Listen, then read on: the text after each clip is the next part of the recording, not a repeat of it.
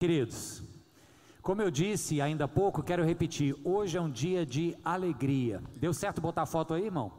Deu certo? Olha só o que, que a gente experimentou hoje de manhã, olha que bonito.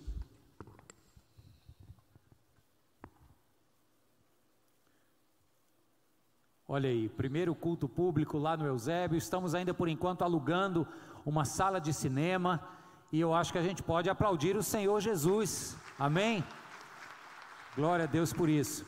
Hoje também é um dia alegre por outro motivo bem pessoal, assim, na minha família. Nós estamos celebrando o aniversário de 19 anos do nosso filho. Amém, irmãos? Que benção, viu? Um dia desse ela iria aqui pulando daqui de cima, faltava matar a gente do coração de susto e hoje está um, um rapagão bonito, super educado, apaixonante, motivo de imensa alegria. Eu estava recordando, né, o tema hoje, como você já percebeu, nós vamos falar sobre alegria. E eu me recordando momentos alegres. Eu digo momentos alegres porque a gente já sabe que nem todos os momentos são alegres, não é verdade?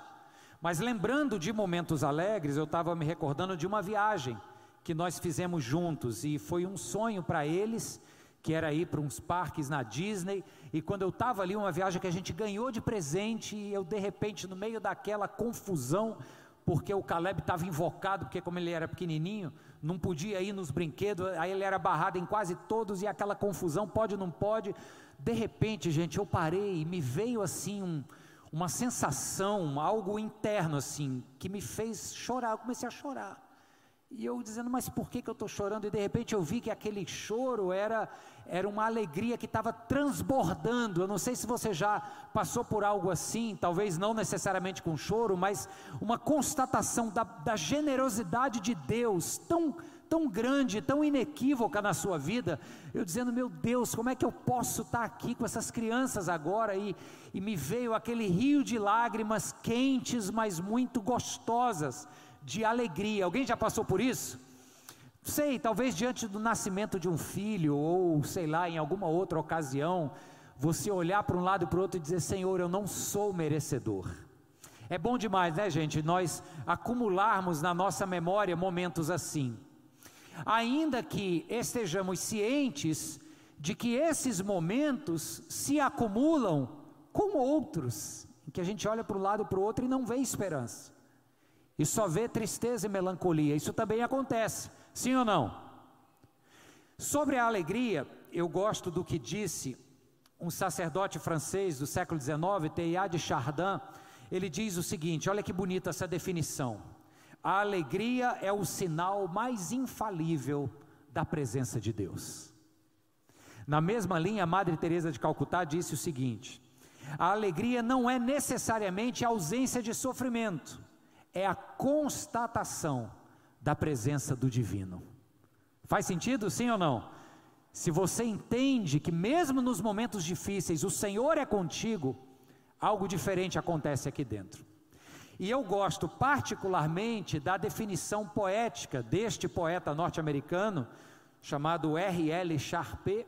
Ele diz o seguinte: olha que bonito isso. A alegria é a bandeira içada no castelo da alma para mostrar que o rei está em casa.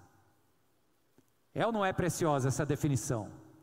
A consciência de que o rei está sentado no trono, dentro do castelo, esta certeza suscita em nós alegria. Amém, irmãos? Quero ler então sobre a alegria que um personagem bíblico experimentou. Está lá no Evangelho de Lucas, no capítulo 23 se você puder encontrar na sua Bíblia, no seu celular, ou se quiser acompanhar na projeção, quem está em casa vai ver aqui embaixo o texto projetado, Lucas 23, verso 8. Vamos ficar em pé para ler esse texto, pode ser? Vamos ler sobre a alegria de um personagem bíblico, mas esse personagem, surpreendentemente, é alguém de quem a gente desgosta, é o rei Herodes. Se alegrou, e olha só por quê. Diz aqui a partir do verso 8 do capítulo 23 do Evangelho de Lucas. Quando Herodes viu Jesus, ficou o que, queridos? Muito alegre, porque havia tempo queria vê-lo. Pelo que ouvira falar dele, esperava vê-lo realizar algum milagre. Interrogou-o com muitas perguntas, mas Jesus não lhe deu resposta. Os chefes dos sacerdotes e os mestres da lei estavam ali acusando-o com veemência. Então Herodes e os seus soldados ridicularizaram-no e zombaram dele. Vestindo-o com um manto esplêndido, mandaram-no de volta a Pilatos. Herodes e Pilatos, que até ali eram inimigos, naquele dia se tornaram amigos. Vamos orar? Querido Deus, Pai bondoso, nós clamamos a Ti agora por sabedoria e por entendimento da Tua palavra, Senhor. Faz-nos entender, ó Deus, o que é alegria e como o Senhor nos traz esta virtude que tantos buscam e nem todos encontram. Em nome de Jesus, que o teu espírito passeie com liberdade no nosso meio, alcance quem está em casa e que a alegria do Senhor flua, jorre dos nossos corações, transborde das nossas vidas, Deus. Em nome de Jesus nós oramos e o teu povo diz: Amém. Amém. Pode se sentar. No final aqui do texto diz que o Herodes mandou de volta para Pilatos. O problema aqui é o seguinte: o Pilatos já tinha tido uma primeira entrevista com Jesus, o tal rabino da Galileia. Quando o Pilatos olha e diz assim: não, esse homem não tem motivos reais que justifiquem execução, então eu vou tirar a mão desse problema. E aí alegou uma questão de jurisdição e disse assim: como o ministério público dele foi no norte de Israel, na região da Galileia, essa região está sob a regência de Herodes, Antipas, e mandou ele para Herodes. Aí o Herodes estava ansioso por vê-lo, já havia ouvido a respeito deste rabino andarilho da Galileia que andava operando milagres e queria vê-lo. Entrevistou Jesus manteve-se em silêncio, fez ali uma cena de ridicularização e disse: Não, eu também não tenho muito o que fazer aqui, vou mandar para o governador da Judéia. Devolveu para Pilatos e aí segue a história que você conhece.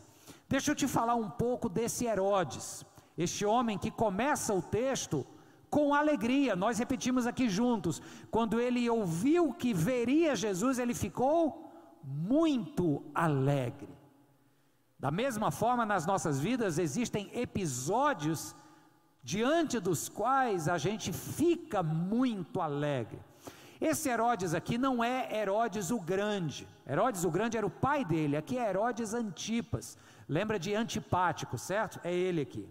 O Herodes o Grande foi um, um imenso construtor, foi um megalomaníaco dos, do primeiro século, só que ele morre no ano 4 da era cristã.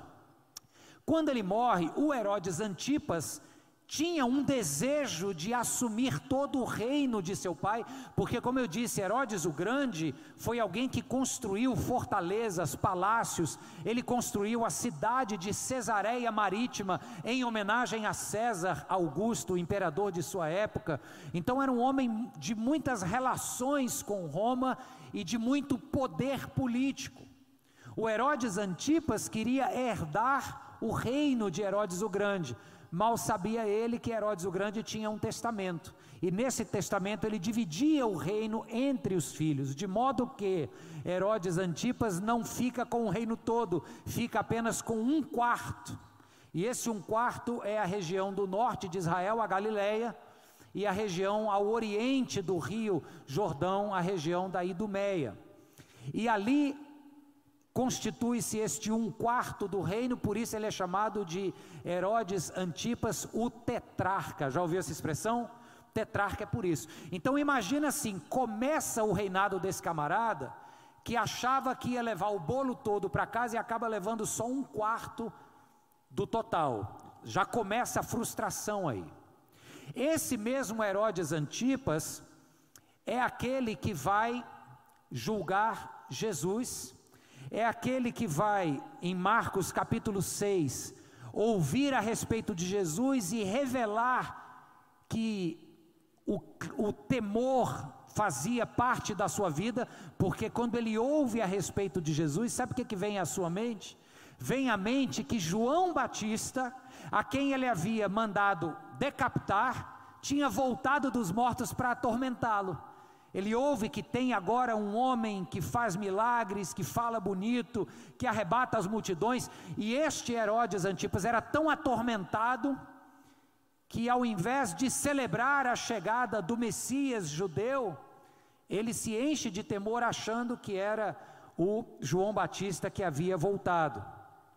Esse Herodes Antipas, ele é acusado no ano 39 pelo seu sobrinho Herodes Agripa, é o que vai prender Pedro lá em Atos capítulo 12.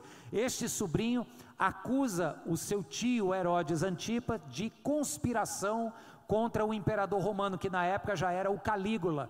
E o que que acontece? Ele vai ser exilado na região da Galácia e lá fica até morrer, ele e a sua esposa. Então nós estamos vendo aqui a realidade de um homem que apresenta essa experiência de momentos alegres, momentos de expectativa de que a alegria me visitaria, mas também uma alegria que estava contraposta a momentos de tormento, de medo, de colher os frutos ruins das escolhas erradas que fizera. O Herodes Antipas é, é, a representação, eu diria, é o símbolo dessa experiência, que nem eu nem você estamos isentos de experimentar, qual seja, uma experiência que antecipa alegrias, que vive alegrias também, mas que também antecipa e vive tormentos e angústias. É ou não é verdade, gente? Sobre isso, sobre esta realidade, eu leio para vocês um trecho do livro de Eclesiastes, porque o sábio de Israel, que escreve Eclesiastes, e a tradição diz que foi Salomão, o rei sábio de Israel, ele coloca isso de maneira muito palpável para a gente entender. Olha o que, é que ele fala sobre essa dinâmica de experimentar alegria mas também contemplar esta alegria indo embora. Ele diz assim, ó, no capítulo 5, eu vou ler apenas o verso 19 e 20. Ele diz que Deus pode conceder riquezas e bens a alguém e capacita este alguém a desfrutar das riquezas e bens e aceitar a sua sorte e ser feliz em seu trabalho.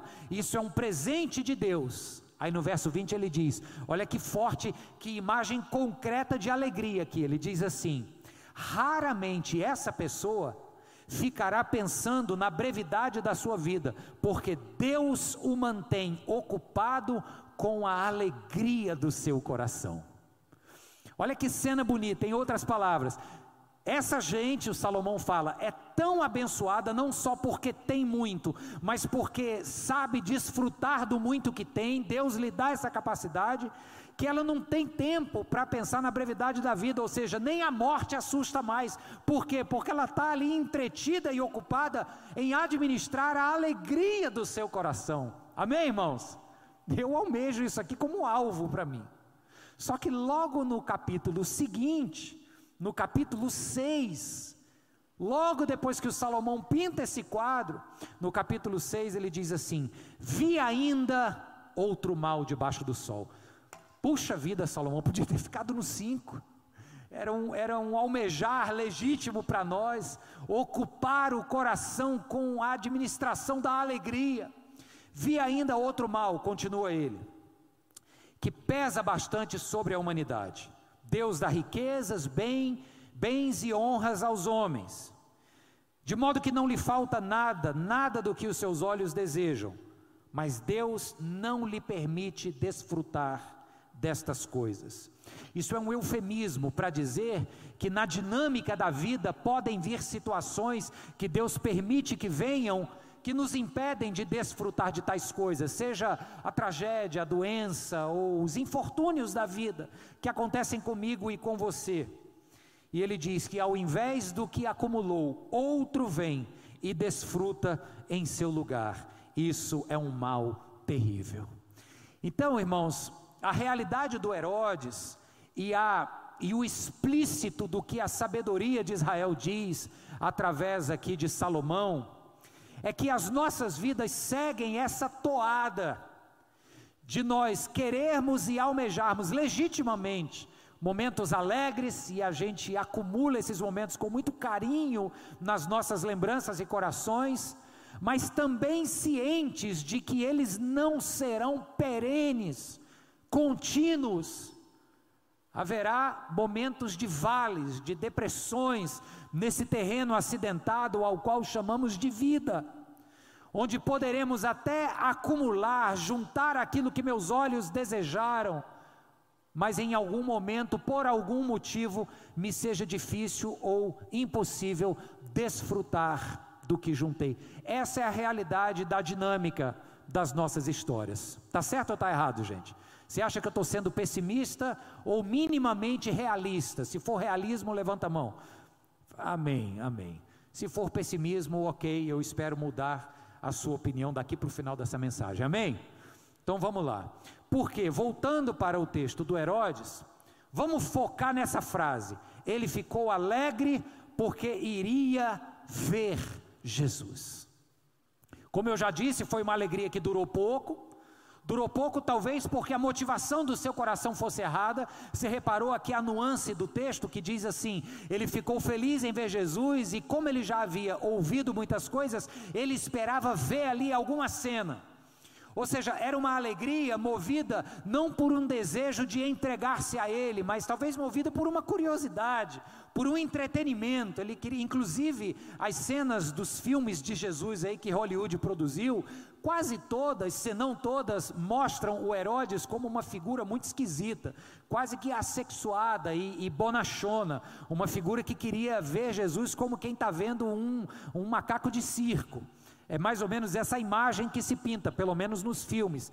Mas aqui parece que essa alegria do Herodes estava canalizada neste seu desejo fútil de entreter-se com a presença de uma figura famosa ali. Então essa alegria aí durou pouco. Mas aqui tem uma chave de texto para a gente se agarrar nela. E por isso eu escolhi esse texto de Lucas. É a chave de texto que nos diz que, ao vermos Jesus, nosso coração pode se encher de alegria. Simples assim. Você concorda comigo que essa é uma afirmação clara como a água, clara como o cristal? O nosso coração se enche de alegria, ou pode se encher de alegria, quando somos capazes de ver Jesus, sim ou não? Ver, ver, não necessariamente com os olhos físicos, mas com os olhos da fé, com os olhos que fazem uma leitura das circunstâncias e percebem a presença do Eterno, como o, o padre é, é, Telhade Chardin e a Madre Teresa disseram, a alegria que é a constatação inequívoca da presença de Deus. Então, essa é a chave de leitura. O Herodes se alegrou porque os seus olhos estavam prestes a ver Jesus.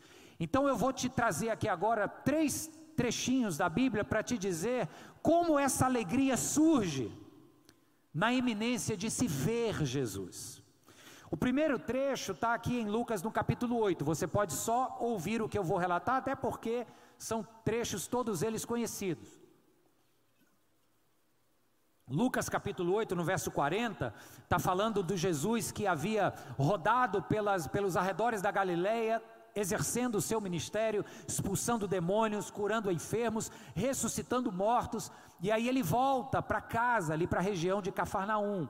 E ali naquela região diz o verso 40, que quando Jesus voltou, uma multidão o recebeu com alegria, pois todos o esperavam. Onde estava essa alegria? Estava na expectativa de que Jesus estava vindo.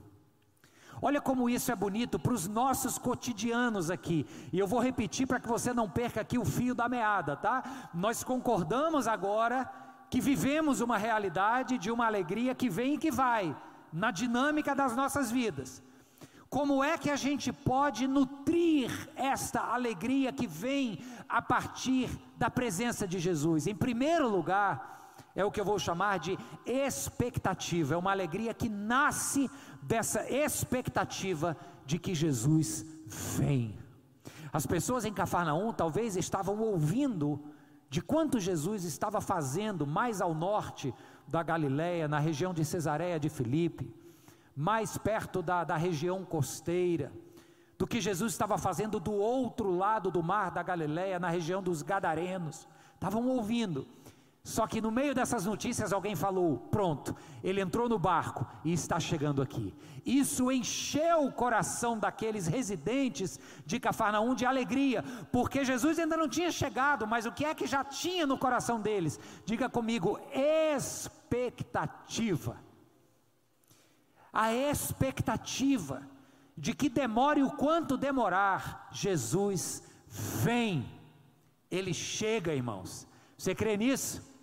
Eu estou falando isso sensível àquele coração que está aqui, dizendo assim: é, pastor, mas está demorando.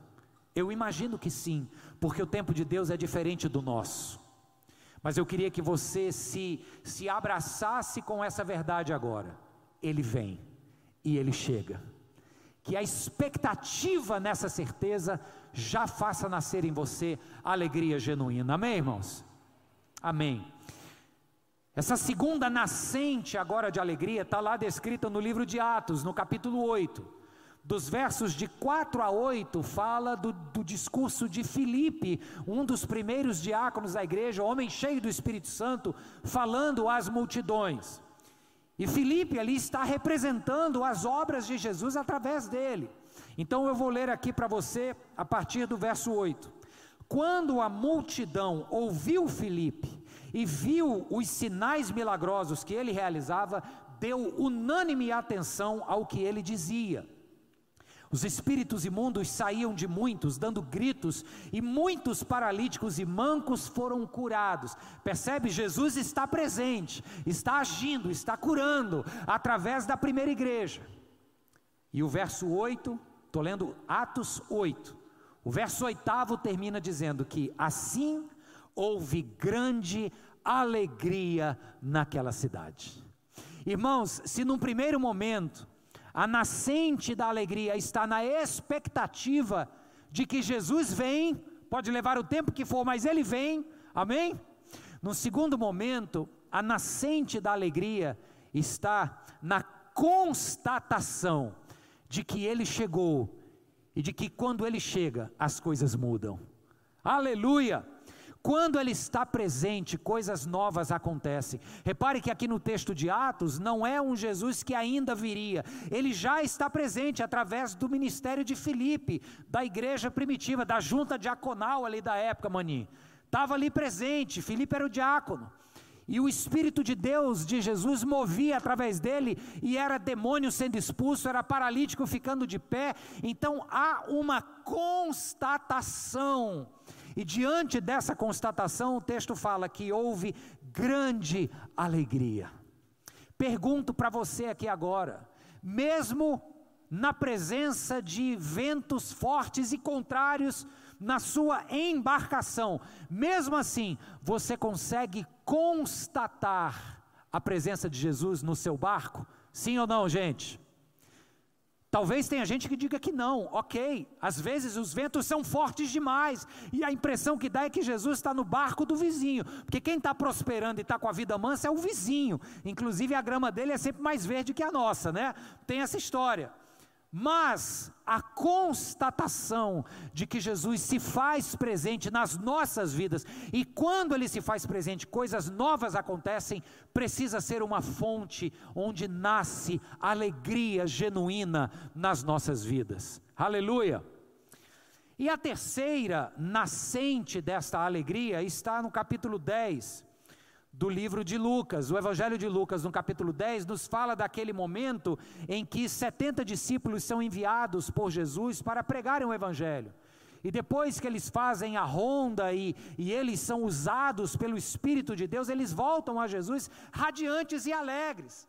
E a alegria deles estava onde? Estava no fato de que os demônios se submetiam, os enfermos eram curados e pessoas se entregavam ao Messias dos judeus. Aí Jesus fala então para eles, no verso 20 de Lucas 10: Contudo, alegrem-se, mas não porque os espíritos se submetem a vocês, mas porque seus nomes estão escritos nos céus.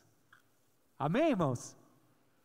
Alegrem-se por uma garantia que foi dada a todos aqueles que entregam seus corações e seus caminhos a Jesus. Então, olha o que está acontecendo aqui, o que, é que eu estou lhes trazendo. É que existe o nascedouro da alegria na expectativa. Jesus nem chegou ainda, mas como eu sei que ele chega, pode estar demorando, mas eu sei que ele chega, a alegria nasce. Existe igual alegria nascendo na constatação de que ele chegou e faz novas todas as coisas, mas também existe alegria na garantia, essa é a terceira e última palavra, a garantia de que quando eu entrego meu coração a ele, mesmo vivenciando desafios na minha jornada, o meu nome está escrito no livro da vida. Aleluia! Louvado seja Deus por essa verdade alegria que nasce por esperarmos um Jesus que prometeu chegar, que quando chega faz e acontece, e a nossa vida nunca mais será a mesma, e que ainda nos deixou uma garantia, que ao rendermos o nosso coração a Ele e morrermos para nós mesmos, Ele nos garante uma vida com o nome escrito no livro da história. Amém e amém. Claro que não seria tão simples assim, porque agora eu quero lhes mostrar dois ladrões dessa alegria. Mesmo dentro da igreja, mesmo nutrindo a alma com esse antes, durante e depois, a expectativa, a constatação e a garantia, mesmo assim, ainda existem dois ladrões extremamente sutis e eficientes, que têm a capacidade de roubar da gente a alegria que Cristo traz. Quando eu comecei minha vida cristã, eu me associei à agência missionária Jovens com uma Missão, Jocum. E uma das formas da Jocum evangelizar mundo afora é através de teatro pantomima. A pantomima é aquela que não tem palavras, né? São gestos, quase uma mímica. É, é uma mímica, na verdade.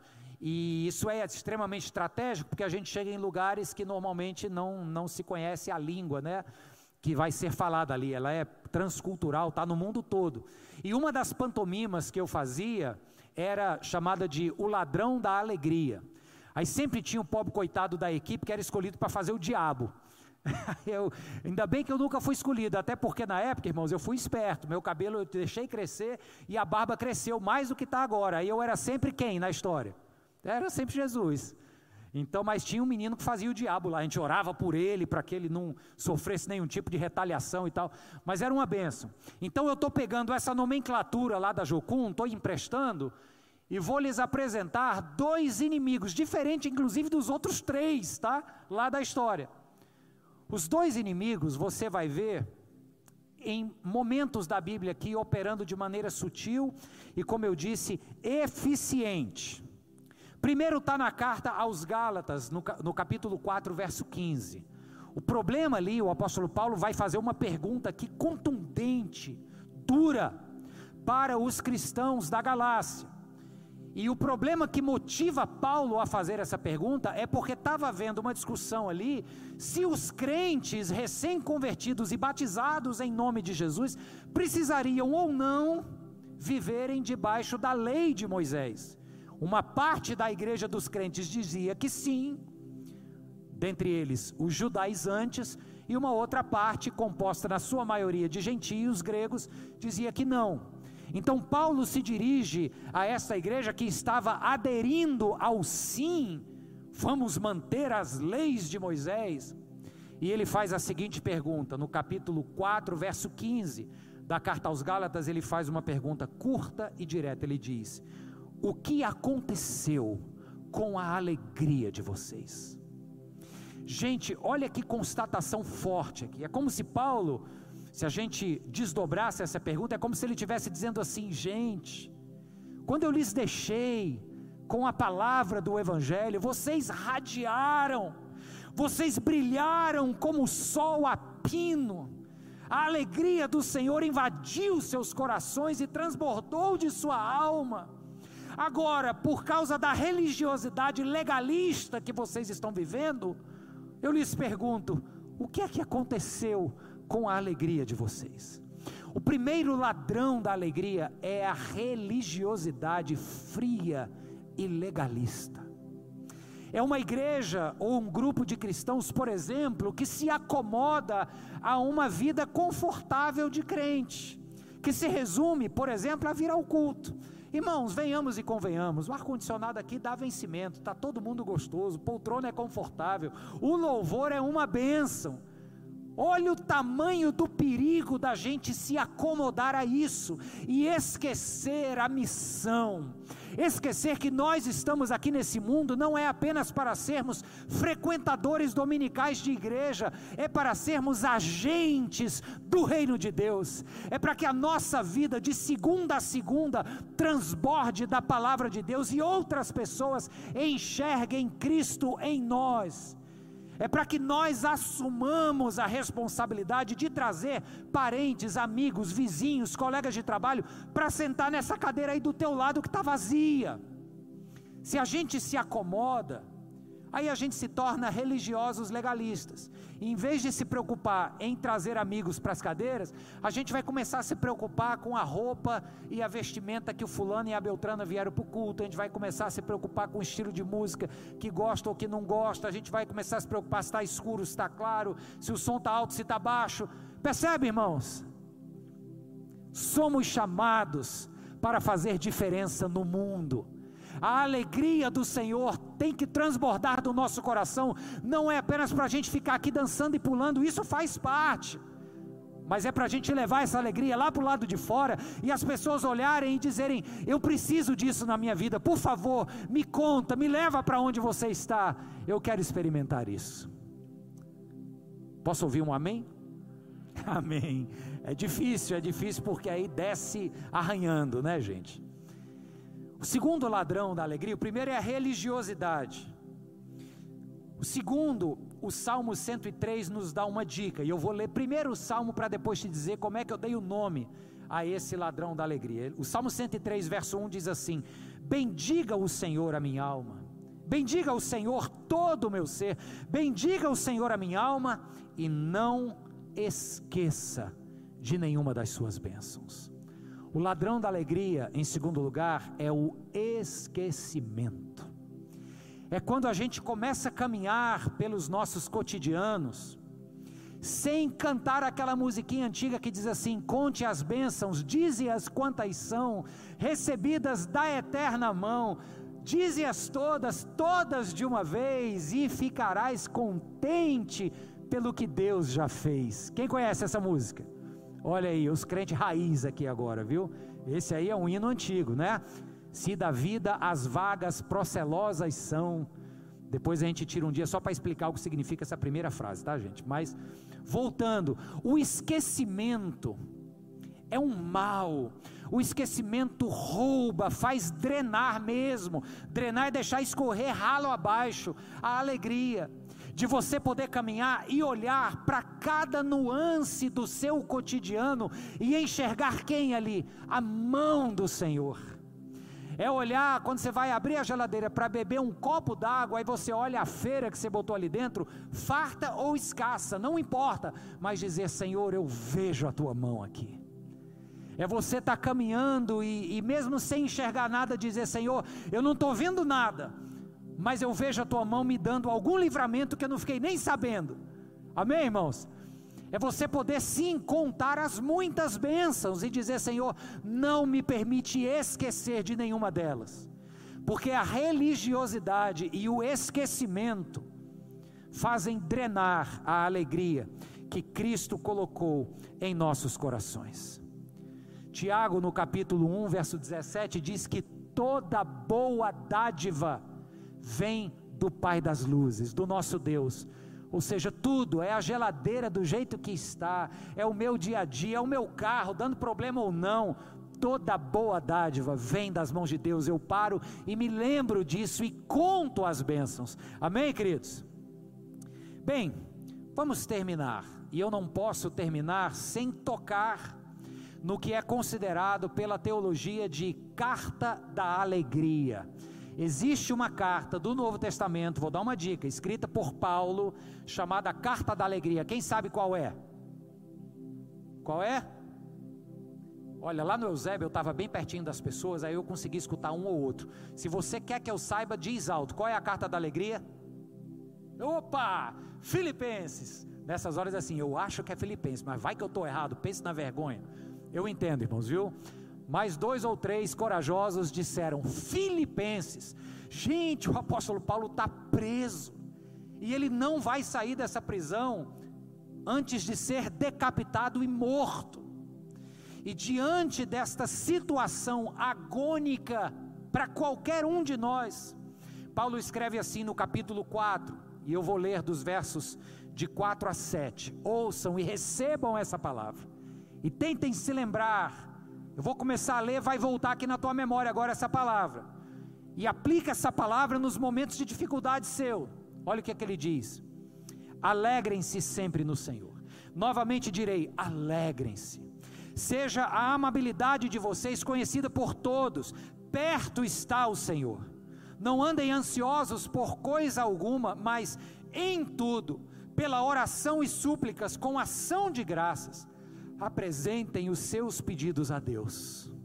E a paz de Deus, que excede todo o entendimento, guardará o coração e a mente de vocês em Cristo Jesus. Oh glórias! O homem está preso, meu povo, e ele só sai dessa prisão agora era uma prisão domiciliar, mas ele só sai dali para ser morto. E ainda assim ele diz: nem a morte está sendo capaz de drenar a alegria de Cristo em meu coração. Ouça essa frase que eu vou lhes dizer agora com atenção e ela é a minha proposição para hoje. A alegria do cristão não precisa e nem é, não precisa ser e nem é constante. Você já sabe disso. E seria ingenuidade minha dizer que quem tem a Cristo é todo o tempo sorrindo e achando bom. Não é. A melancolia visita a sua casa como visita a minha. Momentos tristes de desencorajamento, de vontade de jogar para cima, momentos em que se perde a vista do sentido das coisas acontecem na sua casa e na minha. E eu quero lhes dizer aqui, de maneira nem um pouco vergonhosa, mas quero lhes dizer que eu tomo remédio para isso, porque esses momentos são reais na minha história. Então, a alegria do cristão, ela não precisa ser e nem é constante, ela só precisa ser entendida como presente. Se Jesus está na sua vida, a alegria de Jesus está lá.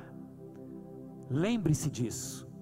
Pode ser que você não usufrua dela o tempo inteiro, e isso é normal. Só não se esqueça, nos dias mais escuros da tua vida, que lá no fundo existe a alegria do Senhor, e ela é a tua força. Jesus Cristo falou para nós nos mantermos em seu amor obedecendo os seus mandamentos, nós nos manteríamos em seu amor. João capítulo 15. E ele termina dizendo: Lhes digo essas coisas, para que a sua alegria seja completa. A alegria completa é essa que ele depositou no seu e no meu coração. Ela está lá. Ela está lá. Ainda que eu não a experimente todos os dias mas ela está lá e isso faz toda a diferença. O poeta disse, e eu repito suas palavras: alegria é a bandeira içada no castelo da alma, para mostrar que o rei está em casa. O rei está na sua casa, sim ou não? A bandeira está içada, flamejante ali, mostrando que o Senhor Jesus, o Rei dos Reis, está no trono do seu coração. Então se alegre, meu irmão, mesmo diante das tribulações, se alegre, nutra a expectativa de que cedo ou tarde Jesus chega para transformar a sua realidade, em nome para a glória de Jesus. A alegria dele em nós é completa, e que ele então nos dê um 2023 transbordante da sua alegria, para a glória de Jesus. Amém e amém. Deus abençoe a sua vida.